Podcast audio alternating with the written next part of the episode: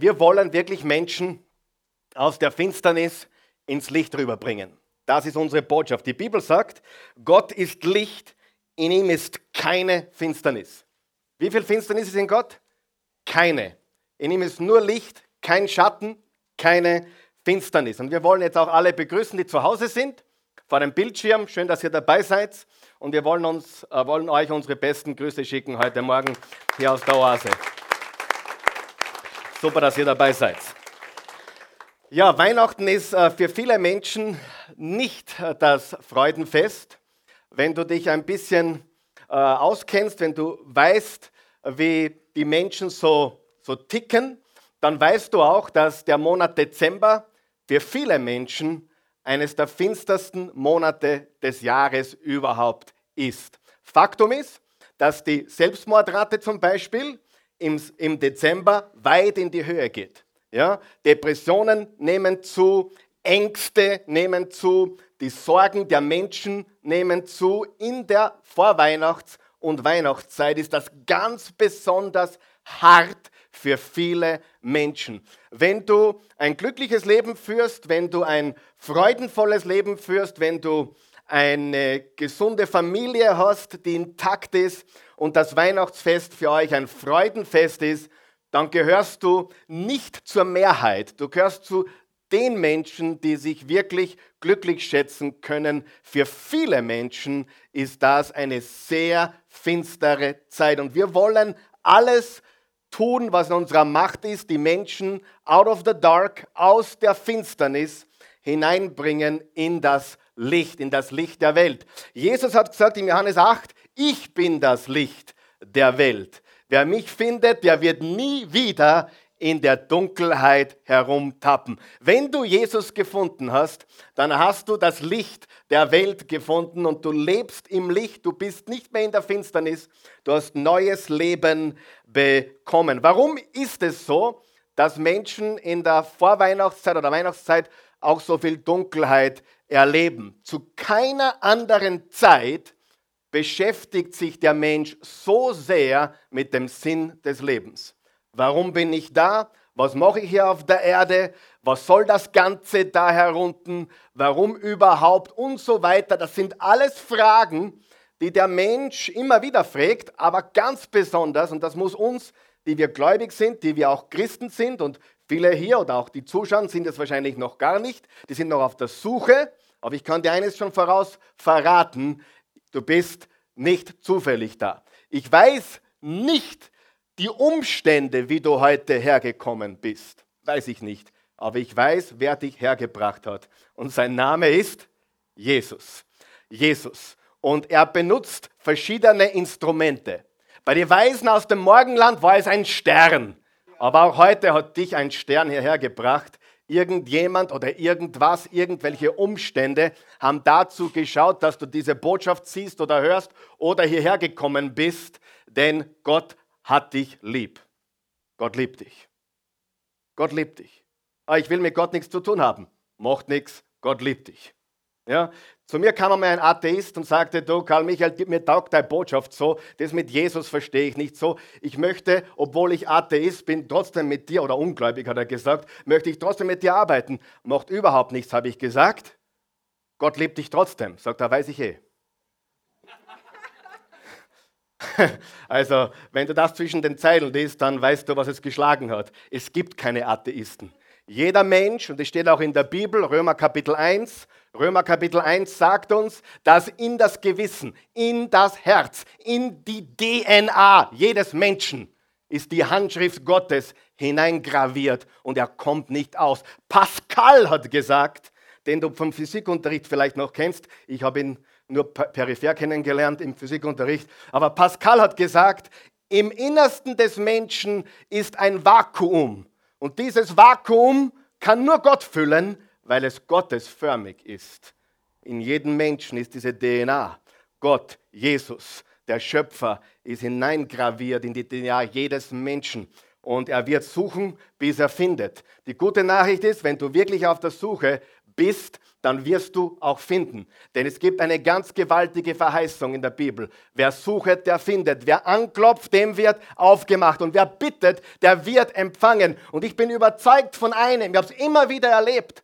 Menschen auf der Suche landen beim Christkind. So wie die Weisen auf dem Morgenland, die ungefähr 2000 Kilometer gereist sind. Monatelang haben sie diesen Stern beobachtet. Jahrelang haben sie den Stern beobachtet. Monatelang sind sie dem Stern gefolgt. Sie wussten nicht, wo der Stern hinführen würde. würde. Aber wo hat er hingeführt?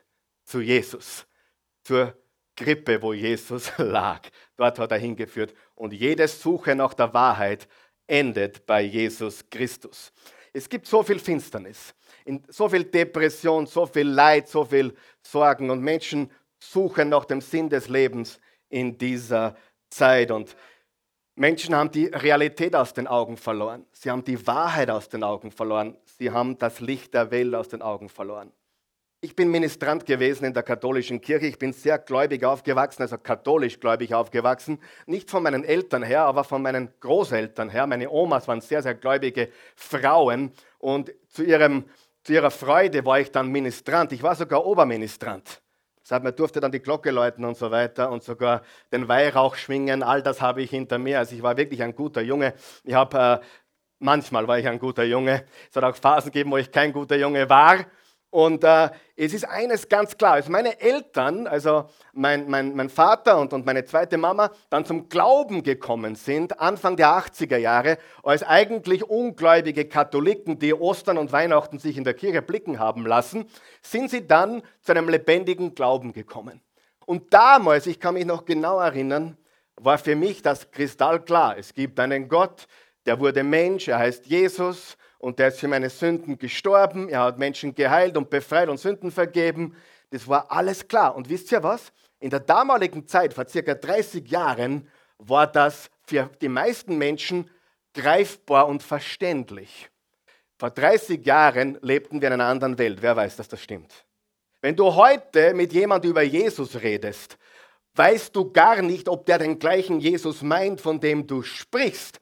Du hast heute so viel Wirrwarr, so viel Lichtzeug, wer weiß, was ich meine, so viel Mischmasch und Kuddelmuddel und Tamtam, dass du gar nicht weißt, wenn du jemand das klare Evangelium von Gottes Schöpfung und Gottes Heilsplan erzählst, ob der überhaupt weiß, was du meinst.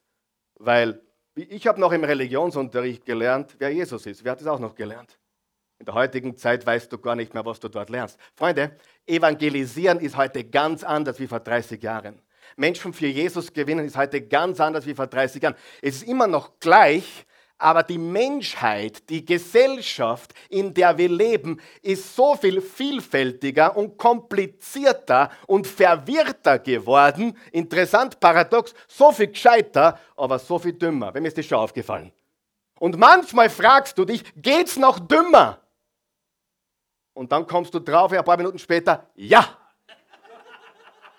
Ja, es geht noch dümmer. Und dann fragst du dich noch einmal, na geht's jetzt noch dümmer? Und dann, Fünf Minuten später kommt wieder die nächste Beweis, schwarz auf weiß, ja. Und das sind aber die gleichen Menschen, die blitzgescheit sind, die teilweise studiert sind oder alles wissen, was man weiß über dies oder jenes, aber wir haben keine Weisheit. Und Jesus ist unsere Weisheit, steht im 1. Korinther Kapitel 1. Und wenn Jesus fehlt, fehlt die Weisheit. Und du kannst wissen, was du willst. Wenn dir Jesus fehlt, fehlt dir die Weisheit. Das ist einfach absolut so.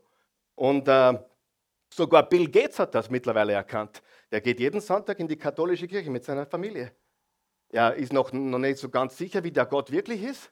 Aber mittlerweile ist aus dem Bill Gates, der nicht weiß, was er glaubt, ein, ein treuer sonntäglicher Kirchengänger geworden. Hat mich fasziniert, habe ich heute vor dem Gottesdienst mir das Video angeschaut. Sensationell. Wer ist froh darüber? Menschen erkennen mittlerweile, dass da was sein muss und dass da was ist. Und sein Name ist Jesus. Halleluja. Sein Name ist Jesus. Kennst du ihn? Kennst du ihn? Jesus ist the reason for the season. Okay, danke für die lange Einleitung. Äh, gehen wir zum ersten Vers. Seid ihr bereit?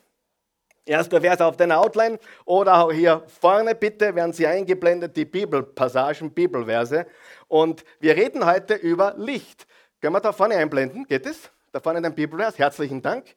Ähm, einige sind vielleicht noch nicht ganz wach, aber wir wecken sie heute zum Leben. Ja, bei uns wird man wach.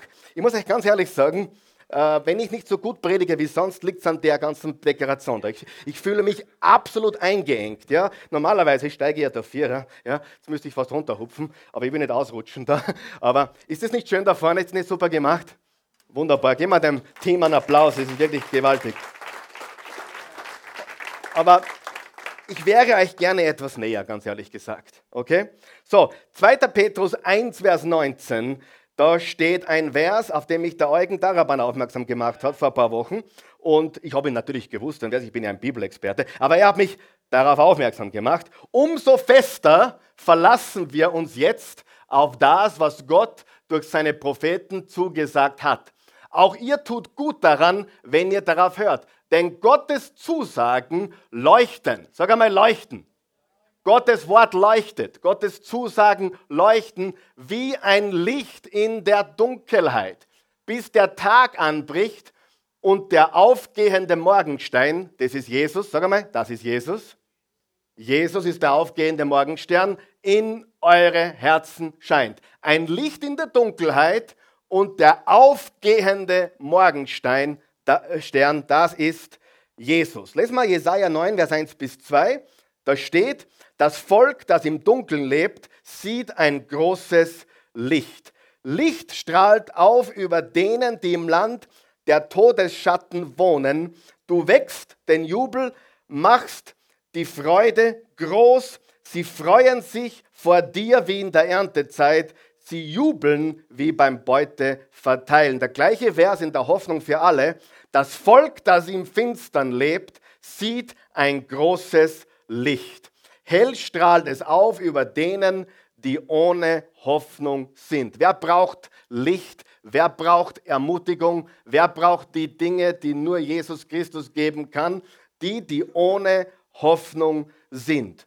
Und dann, wenige Wochen bevor Jesus geboren wurde, wenige Wochen vor der Geburt Jesu, wurde ein anderer Mann geboren, nämlich sein Ankündiger, sein Wegbereiter. Wie heißt er?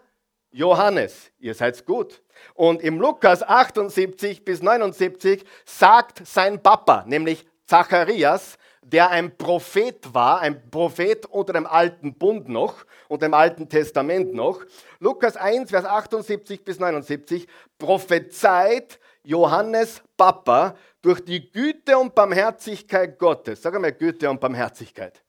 Güte und Barmherzigkeit. Ihr seid nicht begeistert heute, das tut mir weh. Hey, wenn man über, ihr könnt, wenn ich einen Witz mache, braucht es nichts machen. Ja? Wenn ich lustig bin, braucht es nicht lachen, nicht klatschen, ihr könnt fad da sitzen. Aber bitte, wenn wir über die Güte und Liebe Gottes reden, dann lass uns Begeisterung zeigen. Wer ist mit mir? Hallo. Güte und Barmherzigkeit. Ich bin nicht böse, wenn du mich nicht lustig findest, aber ich bin dir böse. Nein, bin ich dir auch nicht. Ich kann dir nicht böse sein. Aber ich möchte, dass wir die Liebe Gottes, die Güte Gottes, die Barmherzigkeit Gottes zelebrieren. Also, probieren wir es noch einmal, okay? Durch die, durch die Güte und Barmherzigkeit Gottes. Durch was?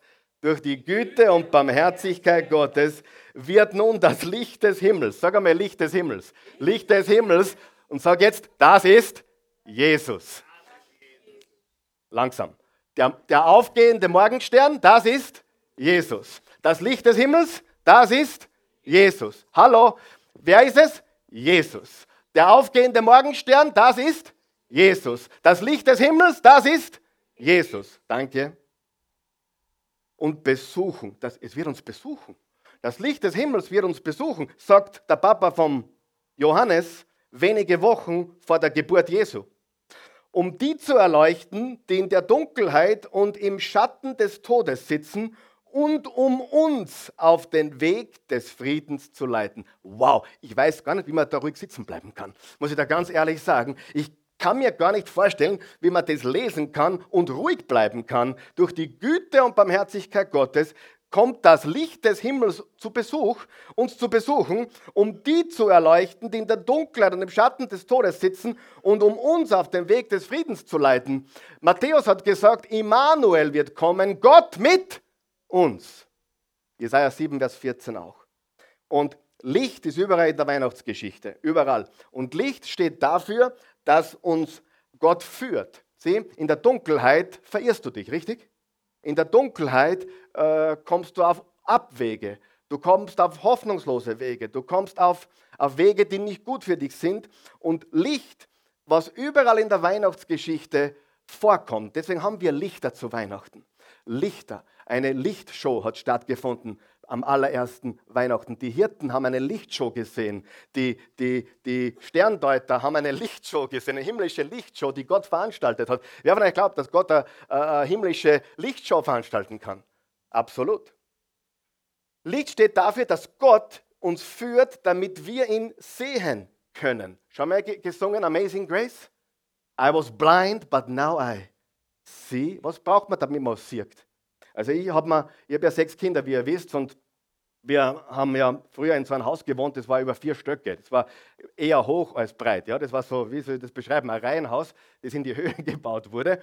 Und wenn du da vom Schlafzimmer runtergegangen bist, bin ich, mal, bin ich oft im Finster. Ich bin immer aufs Klo gegangen in der Nacht. Ja? Und ein paar Mal habe ich, mir, äh, hab ich, mich, hab ich mir wehgetan, habe mich angehaben im Knie und, und des Öfteren bin ich auf Legosteine äh, äh, getreten. Ja? Wer von euch kennt das? Kennt das irgendjemand? Legosteine, ja? einfach draufgeritten, barfuß. Und ich sage dir ganz ehrlich, da, da, tut ein Licht ganz gut, richtig? Licht ist wichtig. Wir brauchen Licht in der Finsternis. Denn wenn wir im Finstern tappen, dann stolpern wir, dann tun wir uns weh, dann fügen wir und, und, uns und anderen Schaden zu.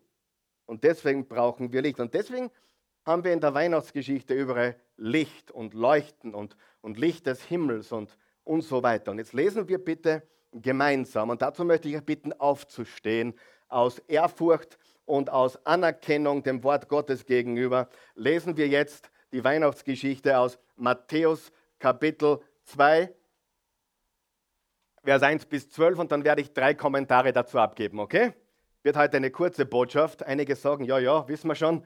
Aber das macht nichts. Äh, ich probiere es jedes Mal aufs Neue.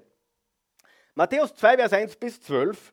Jesus wurde in Bethlehem geboren, einer kleinen Stadt in Judäa. Das wurde übrigens angekündigt vom Propheten Micha in Micha Kapitel 5, Vers 1. Es ist ja absolut passiert, die Prophetie hat sich erfüllt. Herodes, ein ganz, ganz paranoider, böser König, der ständig Angst gehabt hat, dass ihm was wegnehmen. Herodes war damals König. Einige Sterndeuter äh, oder Weise aus dem Morgenland kamen aus dem Orient, heutige Irak, Iran, dieser Gegend, ja, war das so circa 2000 Kilometer Entfernung von dort, äh, nach Jerusalem und erkundigten sich, wo ist der neugeborene König der Juden?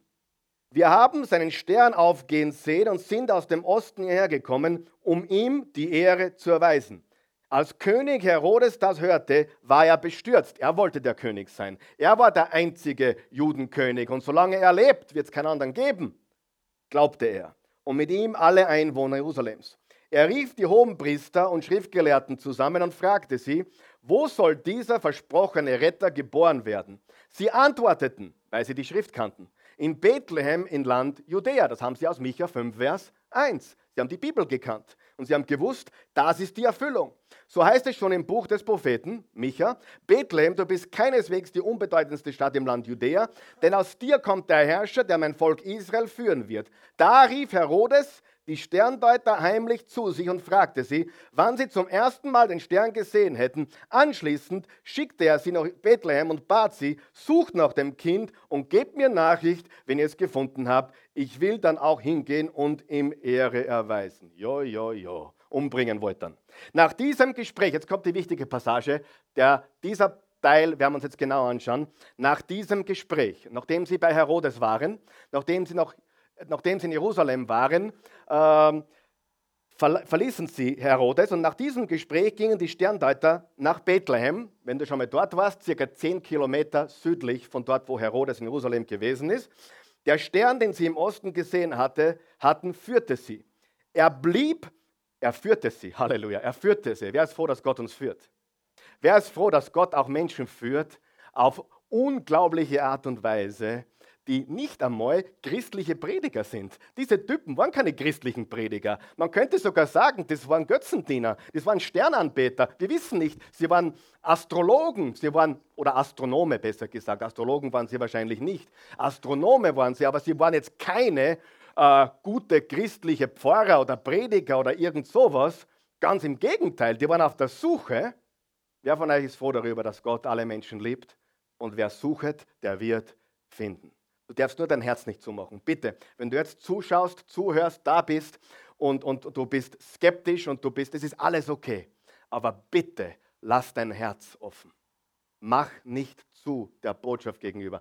Gott wird belohnen, wenn du ehrlich suchst. Du brauchst noch nicht glauben, du brauchst nicht glauben, dass Jesus der Herr der Herren und der König der Königs. Das ist nicht mein Ziel heute, aber ich möchte dein Herz öffnen.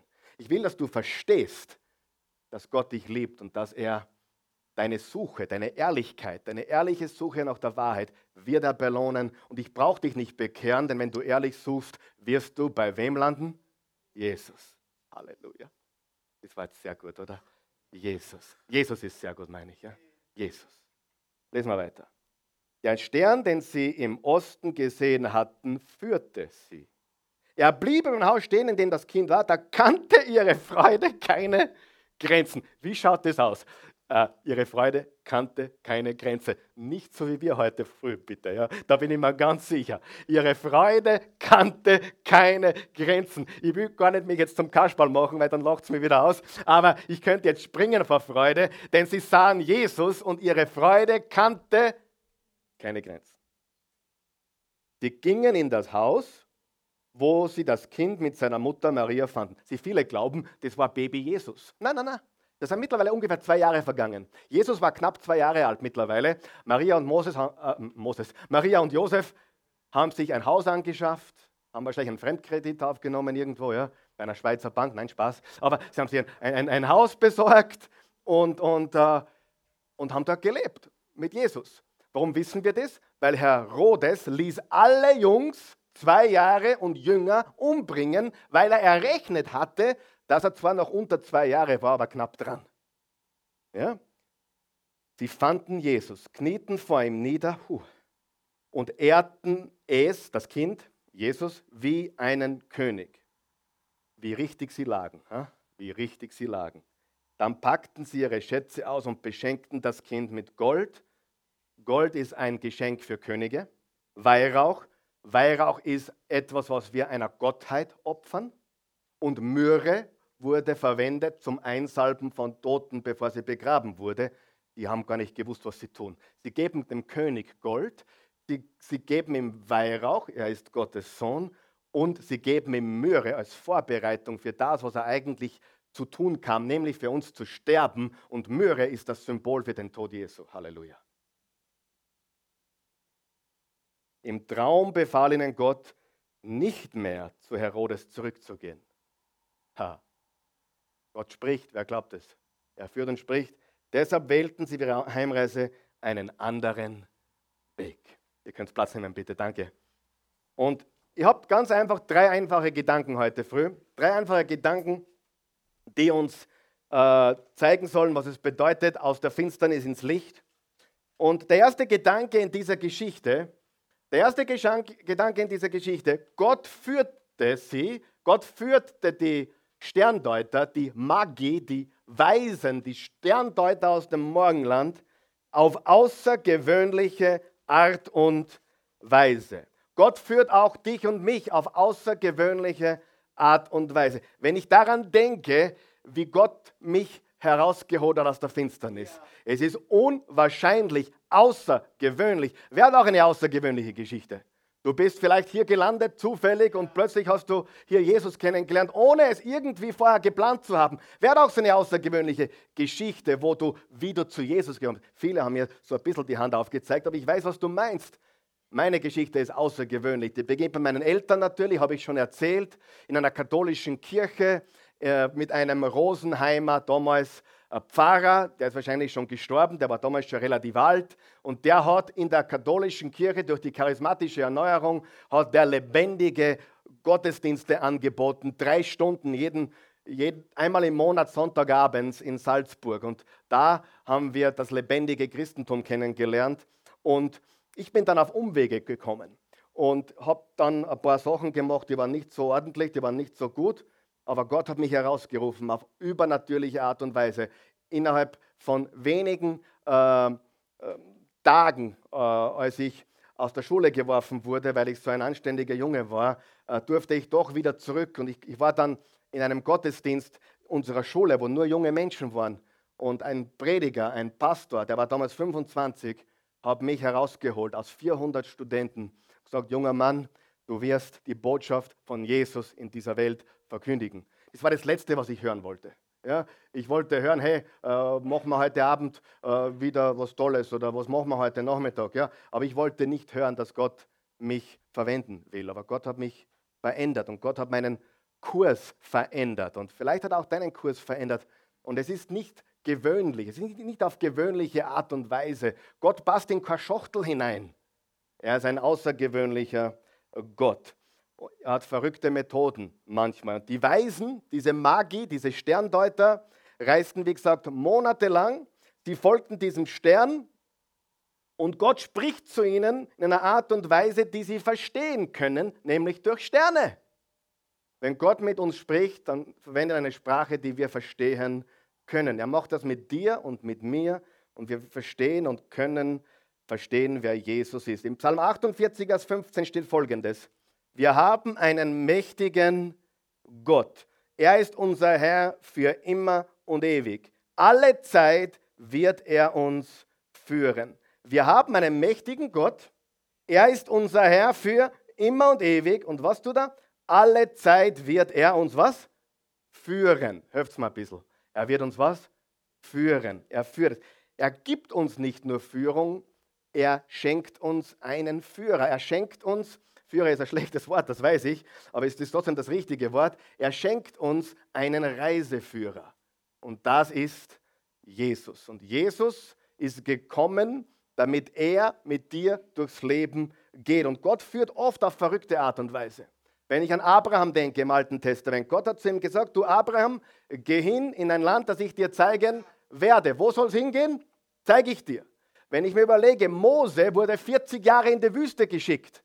Und vielleicht kommst du gerade aus der Wüste, aber Gott will dich führen, er will dir deinen, den Plan fürs Leben zeigen. Josef war, der, Josef im, im Alten Testament, wurde beschuldigt der Vergewaltigung, wurde eingesperrt, 13 Jahre im Gefängnis, unschuldigerweise, kam heraus, wurde von Gott geführt und wurde zum zweitmächtigsten Mann Ägyptens und der Welt eigentlich äh, gekrönt.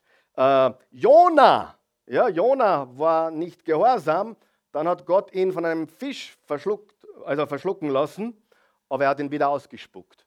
Wer fühlt sich auch manchmal geschluckt und wieder ausgespuckt im Leben? He? Darf ich fragen? Wenn du dich geschluckt und ausspuckt fühlst im Leben, hey, Gott führt dich. Gott führt uns auf außergewöhnliche Art und Weise. Er tut manchmal Dinge, die sind absolut verrückt. Wenn ich denke an Paulus, der Saulus gewesen ist, der auf dem Weg nach Damaskus war, dem es vom Gaul gehaut hat. Und dann war er blind. Er konnte nichts sehen. Und dann ist ihm Jesus erschienen. Und das Licht ist ihm erschienen. Und aus dem Saulus wurde Paulus. Gott führt uns auf mächtige, auf außergewöhnliche Art und Weise. Und das möchte er tun. Noch einmal, ich habe es heute schon gesagt, ich weiß nicht, warum du heute da bist, was die Umstände sind, warum du zuschaust oder da bist oder, oder warum du äh, diese Messages hörst, aber ich weiß, dass Jesus dahinter steckt. Ich weiß, dass Jesus dahinter steckt und dass er dich dort abholen will, wo du bist. Und noch einmal, dies ist ein Ort, wo du zweifeln darfst. Die Oase ist ein Ort, wo du als Skeptiker zuschauen darfst. Wir wollen niemanden bekehren. Das klingt arg für einen Prediger, oder? Aber es ist die Wahrheit. Wir wollen Jesus verherrlichen. Wir wollen Menschen die Wahrheit verkündigen. Umkehren oder bekehren kann nur einer, das ist Gott. Okay? Gott tut das, ich tue das nicht. Das tut nur Gott. Und wenn du dich öffnest, kommt er in dein leben. Gott führt uns auf außergewöhnliche Art und Weise. Ich darf mich das entledigen. Euch hilft mir wieder, was da oben wird ziemlich warm. Danke, Papa. Ja. Der Eugen lässt, glaube ich, viel aus dem Papa machen. Na, Spaß. Spaß.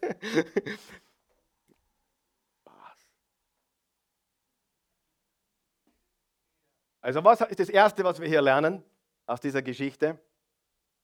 Gott führt uns auf außergewöhnliche Art und Weise. Und ich sage dir, ich, einige hier kenne ich heute Morgen nicht.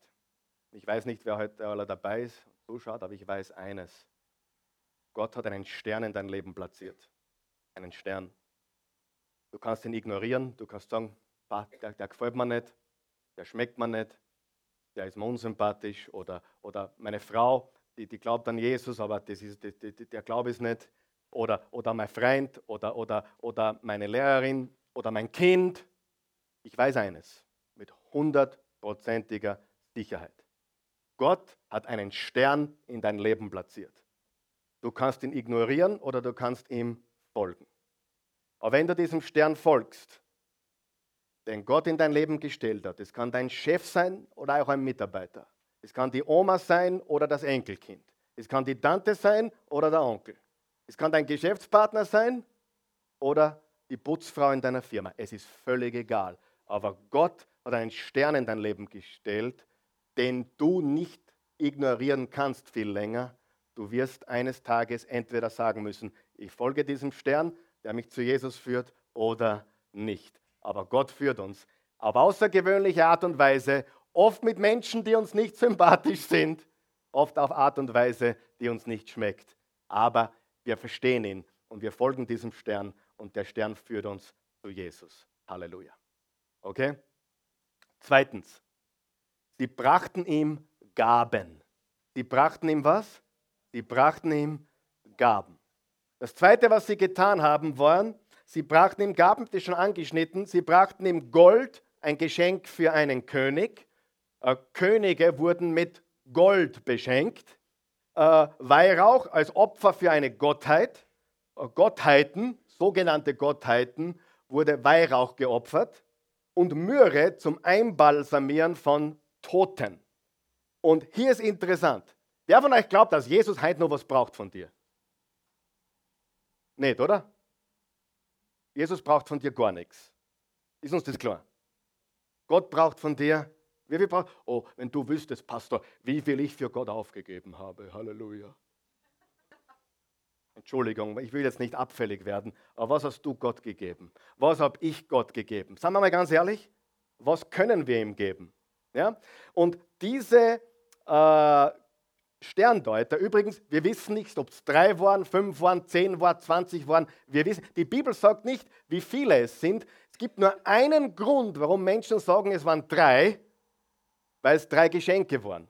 Aber das ist ein schwaches Argument, oder? Wir, es können fünf gewesen sein, vier, es könnten zehn gewesen sein. Wir wissen es nicht. Aber hier ist interessant. Im nächsten Teil der Schrift, sagt die Bibel, nachdem die Sterndeuter, pass auf, die Sterndeuter sind vom Jesuskindlein weg, richtig? Und sie sind auf einem anderen Weg zurück in ihre Heimat gegangen. Und dann steht weiter, und Gott erschien dem Josef, dem Mann von der Maria, in einem Traum, bock dein Kind und deine Frau und flieht so schnell ihr könnt nach Ägypten, denn Herodes, der böse, paranoide König, will das Kind umbringen. Interessant ist, dass die damals sicher arm waren. Maria, Josef, die, die, waren nicht im Reichtum. Das wissen wir aus Bethlehem. Die haben keine, kein Hotelzimmer bekommen im Hilton von Bethlehem. Sie haben, sie haben eingecheckt im Stall äh, und haben das Kind nicht in ein Gitterbett gelegt, sondern in einem Futterdruck. Das waren keine reichen Leute. Und jetzt kommen die drei Könige daher. Oh, jetzt habe ich drei Könige gesagt. Jetzt kommen die Sterndeuter daher und bringen ihnen die Gaben, die sie am nächsten Tag brauchen, als Versorgung, um nach Ägypten zu, zu gelangen und dort zu überleben. Gott hat sie versorgt durch Menschen, die gar nicht wussten, was sie taten. Ist das nicht gewaltig? Sie brachten ihm Gaben. Und Jesus wurde arm, steht im 2. Korinther 8, Vers 9. Was heißt das? Er verließ die goldenen Straßen des Himmels, die Herrlichkeit und den Ruhm, den er kannte und kam auf diese Erde und ging auf staubigen Straßen, wo man, ihm, wo man die Füße waschen musste, weil sie so staubig waren. Aber hier brauchte Jesus Versorgung. Ich möchte jetzt Gänge schalten. Was kannst du Jesus heute wirklich geben?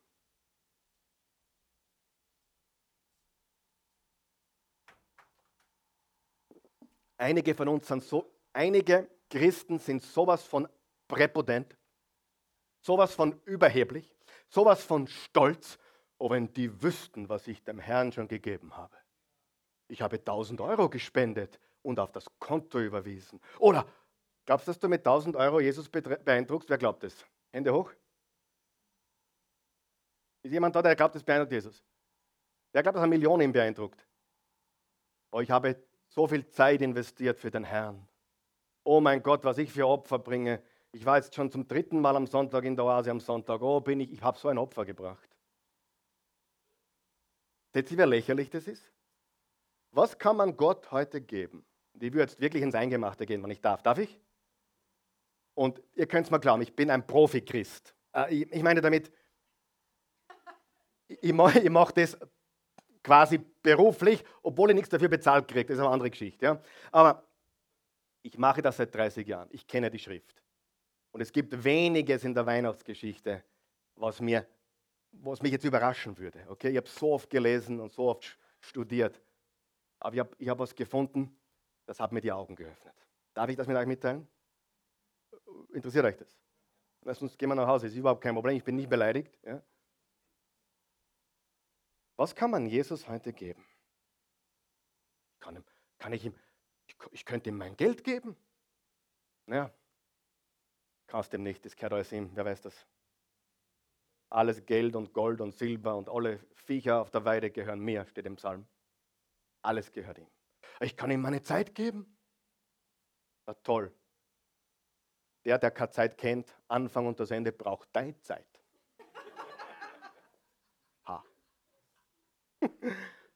genau. Bingo. Du hast es verstanden. Er braucht deine Zeit ganz dringend, weil sonst hätte er ein Zeitproblem. Hallo. Wir haben nicht geglaubt, dass Gott weder dein Geld braucht noch deine Zeit. Oh, und dann sagte jemand, der war ganz heilig, aber wir können Gott unser Leben geben. Echt? Denken wir mal darüber nach. Kannst du Gott wirklich dein Leben geben? Ich weiß, was du meinst. Du kannst ihm dein Leben zur Verfügung stellen. Das ist okay.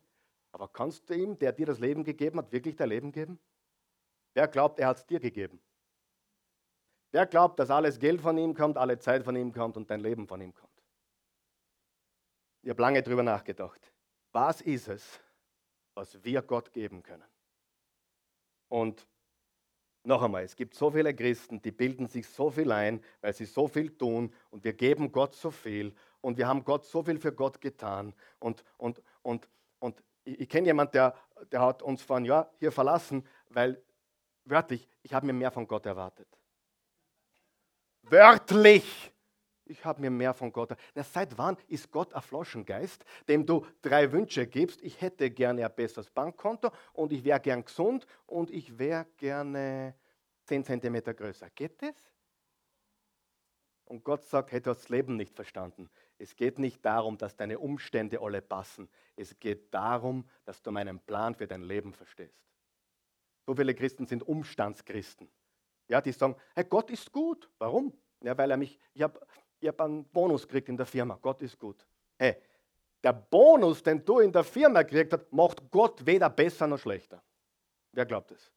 Wer glaubt, dass Gott gut ist, egal was passiert?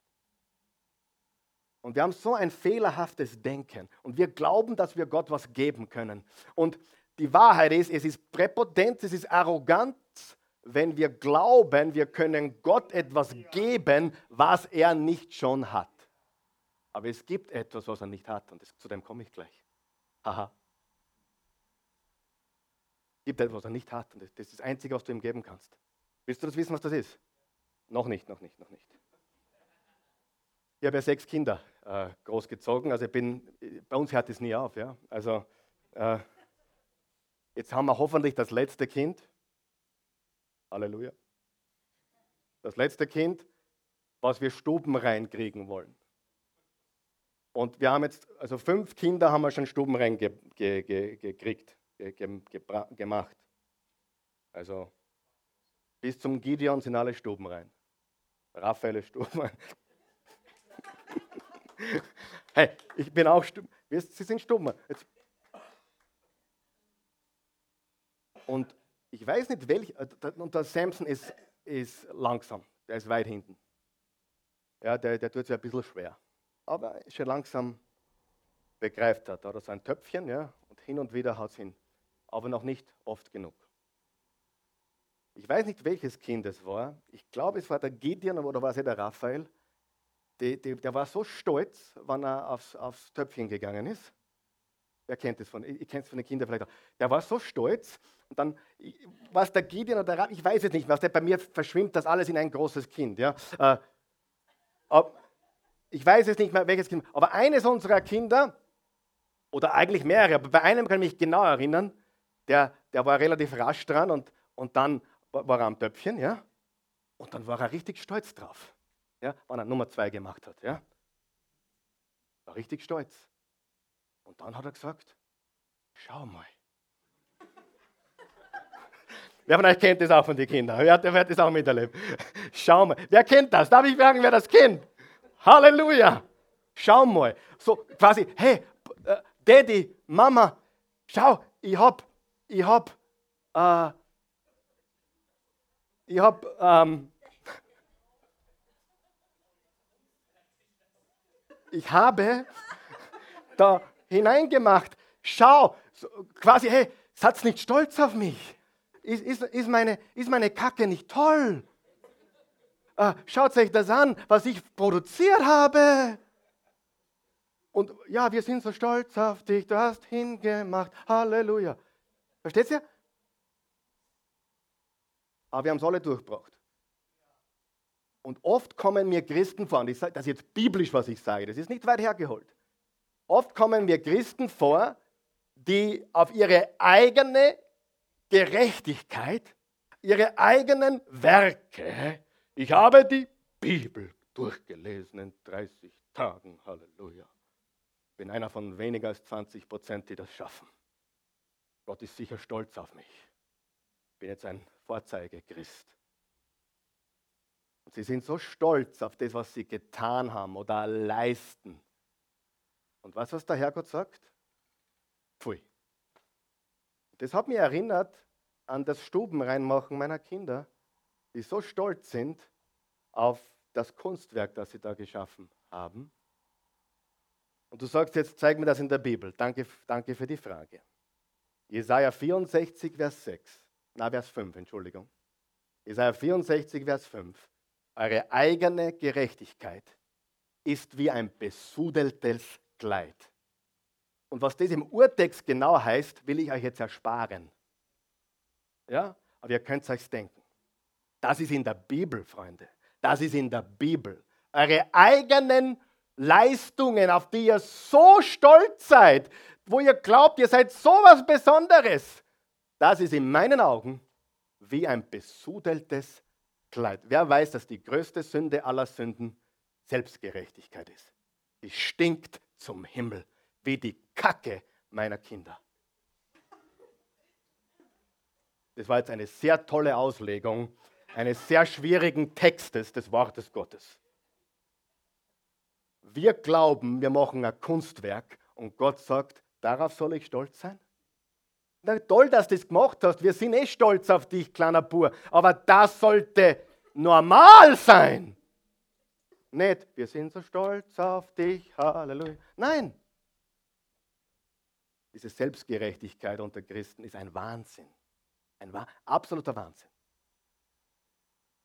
Du kannst Gott nichts geben, was er nicht schon hat. Nichts. Außer eines. Und das möchte ich, dass du ihm heuer gibst.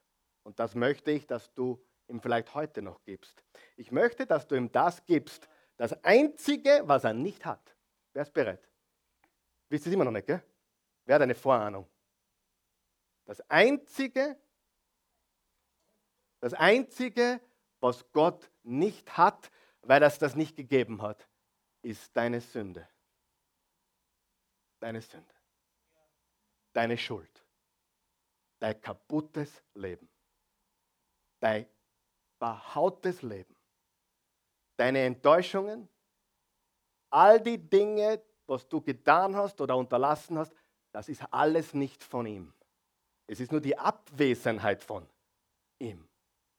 Die Finsternis existiert nicht in Wirklichkeit, es ist nur die Abwesenheit von Licht. Und das Einzige, was du Gott geben kannst, das Einzige, was du Jesus geben kannst, ist nicht dein Geld, nicht deine Zeit, nicht dein Bibellesen, nicht dein Beten. Das Einzige, was du Gott geben kannst, was er nicht hat, ist dein verhautes Leben, deine Schuld, deine Sünde, all diese Dinge, die nicht von ihm kommen. Also Jesus, du hast mein kaputtes Leben. Frohe Weihnachten. Genau. Du hast es verstanden. Wer glaubt, dass Gott Freude hat, wenn jemand sein kaputtes Leben Jesus gibt? Wer von euch weiß, dass Gott Menschen lebt, die kaputt sind? Wer weiß, dass Gott Menschen lebt, die geistlich pleite sind? Wer weiß, dass Gott Menschen lebt, die spirituell bankrott sind? Matthäus 5, Vers 3. Selig sind die geistlich Armen, denn sie werden Gott sehen. Du kannst ihm nichts geben, außer dein Dreck am Stecken. Wer ist bereit, ihm heute deinen Dreck am Stecken, seinen, deinen Dreck am Stecken zu geben? Das kannst du ihm geben. Das ist das Einzige, was er nicht hat. Lass uns aufhören mit frommen Sprüchen. Oh, ich bin so ein großer Geber und mein ganzes Leben gehört ihm. Super. Absolut super. Aber wenn du darauf stolz bist, dann ist es Dreck. Wenn du weißt, dass es alles aus Demut und aus, aus, aus, aus deiner Gebrochenheit kommt. Wie Gott liebt es, Gebrochenes zu verwenden. Ich sage sogar noch weiter, Gott wird dich erst richtig verwenden, wenn du richtig gebrochen bist. Wenn du selbst zerbrochen bist, macht er dich wieder richtig. Das Einzige, was du ihm geben kannst, ist deine Schuld, deine Sünde, dein kaputtes Leben. Bist du dazu bereit? Das ist der Gott, den ich kenne. Das ist der Gott, der mich führt. Erstens, Gott führt uns auf außergewöhnliche Art und Weise. Zweitens, sie brachten ihm Gaben. Was bringst du ihm heuer? Bringst du ihm alles, was bei dir kaputt ist? Und drittens, sehr, sehr wichtig, jetzt sage ich euch was, was noch ganz wichtig ist. Das haben wir fertig, okay? Dann werden wir beten gemeinsam und jeder, der Jesus heute seinen Dreck geben will, heute ist der Day.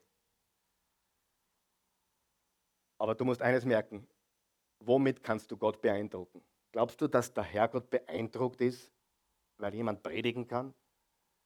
Glaubst du, dass Gott beeindruckt ist, weil jemand stundenlang betet? Natürlich nicht. Drittens, sie kehrten auf einem anderen Weg zurück. Wow. Also, sie, würden, sie wurden von dem Stern, den Gott geschickt hat, zu Jesus geführt. Zweitens, als sie dort waren, fielen sie nieder und beteten ihn an und brachten ihm Gaben. Und drittens, Gott sprach zu ihnen, auf einem anderen Weg zurückzukehren. Sie kehrten auf einem anderen Weg zurück. Ich glaube, dass das ein Bild ist für Umkehr, für Transformation. Liebt mich Gott, wenn ich als Christ weiter sündige? Was für eine Frage. Gott liebt dich immer. Gott wird nie aufhören, dich zu lieben. Aber wenn du Jesus wirklich folgst und wenn du durch deine Anbetung wirklich eine Begegnung mit ihm hattest, wie diese Sterndeuter, dann kehrst du auf einem anderen Weg zurück. Hat das jeder verstanden? Es wird in deinem Leben ein anderer Wind wehen. Es wird in deinem Leben eine andere Strecke geben, die du nimmst. Wer folgt mir? Das ist Umkehr. Sieh, Gnade ist ja nicht nur Gott vergibt. Gnade ist, er hilft mir, endlich meine Dinge hinzubekommen, mich zu verändern. Transformation. Gott wirkt in uns und verändert uns. Hast du das schon gemerkt? Weißt du, seit ich mit Jesus wandle, ist Vergebung, wenn ich das Wort Vergebung höre, habe ich sofort Jesus vor mir. Und nicht nur das, es ist für mich kein Wort, es ist für mich eine Handlung. Und du kannst jetzt über mich sagen, was du willst, aber vergeben ist für mich mittlerweile überhaupt nicht schwer. Tut, tut zwar manchmal nur weh, wenn man jemand weh tut, natürlich. Aber vergeben. Sieh, wenn unser Meister am Kreuz gesagt hat, während sie es getan haben, Vater, vergib ihnen, sie wissen nicht, was sie tun. Und du kannst nicht vergeben, was vor zehn Jahren passiert ist? Hallo? Gibt eh nur einen Grund dafür, du kennst den Meister nicht. Wenn du Jesus kennst, weil er dich hingeführt hat zum Christkind und du vor ihm niedergefallen bist in Anbetung und ihm deine Sünde, deine Schuld, deinen Dreck gegeben hast, nicht mehr Gold, Weih, Romeo, sondern Dreck,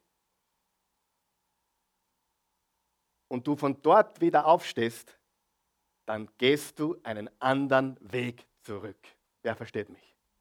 Du gehst einen anderen Weg zurück. Das, was dir früher so wichtig war, ist dir jetzt nicht mehr wichtig. Das, was du früher getan hast, wird immer weniger. Vielleicht hört sogar von heute auf morgen komplett auf. Gottes Gnade transformiert uns. Sie kehrten einen anderen Weg. Ich, ich predige schon gut heute. Hey, äh, Entschuldigung, ich meine, ihr sitzt da. Hilft es jemandem? Hilft es jemandem? Die, die kehrten einen anderen Weg zurück.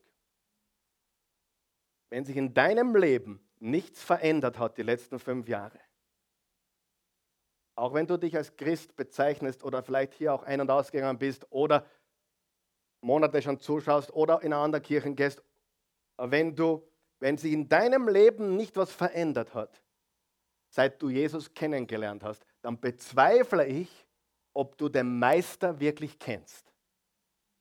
Weil wenn du den Meister wirklich kennst, dann kehrst du einen anderen Weg zurück. Nicht mehr über Herodes, sondern einen anderen Weg, was wahrscheinlich ein Umweg war.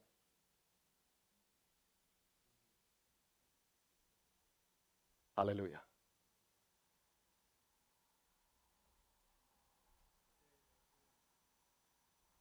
Lass uns aufstehen. Was wird deine Antwort sein?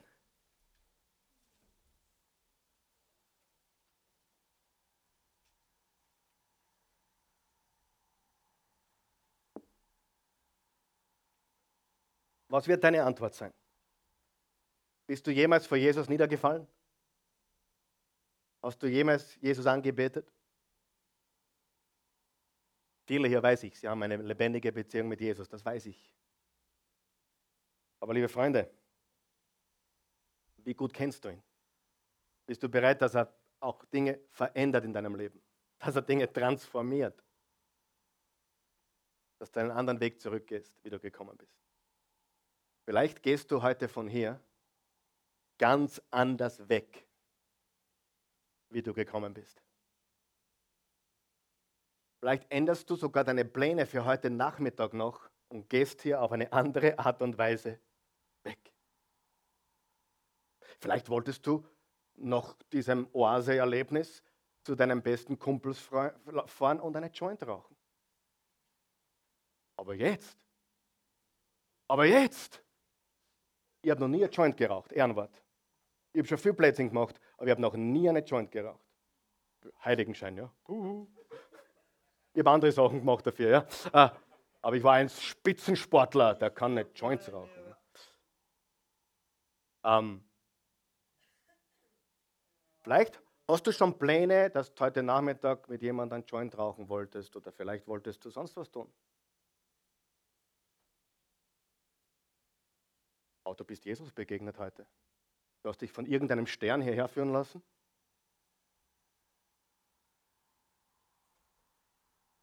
Du hast Jesus präsentiert bekommen, hast ihn innerlich angebetet, bist niedergefallen und du kehrst jetzt einen anderen Weg zurück. Wer hört mich? Vielleicht bist du, du kennst Jesus, aber du gehst immer den alten Weg zurück. Kennt das jemand? Du tappst immer in die gleiche Falle, immer wieder. Wer ist bereit für Veränderung? Lass uns beten. Guter Gott, ich danke dir so sehr für, für deine Liebe. Ich glaube, ich glaube, dass du Jesus gesandt hast. Vor mittlerweile 2000 Jahren. Als Baby. Aber er wuchs. Er wurde groß. Er hat sündenfrei gelebt, weil er Gottes Sohn ist. Er ist für mich am Kreuz gestorben. Für meine Schuld. Er wurde ins Grab gelegt, ist am dritten Tage auferstanden. Als Herr über den Tod und das Leben und die Finsternis. Jesus, komm in mein Leben. Ich gebe dir meinen ganzen Dreck. Ich gebe dir jeden kaputten Bereich meines Lebens. Auch meine Selbstgerechtigkeit. Ich dachte, ich war wirklich gut. Aber ich habe heute erkannt, alles, was ich bewerkstelligen kann,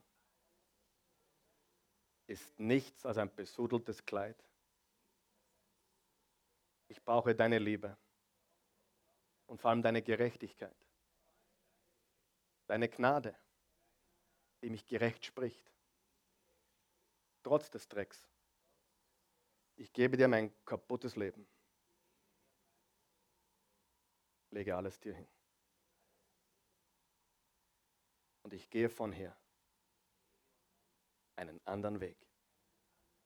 Ich gehe nicht zurück, wie ich gekommen bin. Ich bin ein neuer Mensch. Das Alte ist vergangen, Neues ist geworden. Jesus, ich gehöre dir. Ich hab dich lieb, weil du mich so sehr liebst.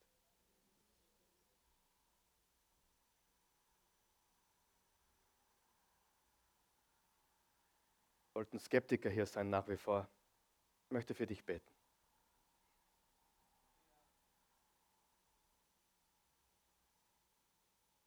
Jesus, zeig du dich diesen Menschen als der Wahrhaftige, der Lebendige, der Auferstandene. Lass hier niemanden los. Gib niemanden auf. Lass sie sehen, wie sehr du für sie da bist. Und wie du über ihr Leben bis jetzt auch gewacht hast, ohne dass sie es bemerkt haben. Darum bitte ich dich in Jesu Namen. Für die, die schon lange glauben oder schon länger glauben, und es gibt Dinge, die du immer wieder tust oder zurückkehrst. Bete mit mir, wenn du möchtest. Guter Gott, du weißt alles. Du kennst alle meine Sünden, meine Gewohnheiten, meine Süchte und Abhängigkeiten. Bitte dich, transformiere mich. Lass deine Gnade wirken in mir. Ich will anders leben. Jeden Tag. Von Herrlichkeit zu Herrlichkeit. Von einer Kraft zur anderen. Von Licht zu Licht will ich leben. Mein Leben gehört dir. Ich danke dir. Amen.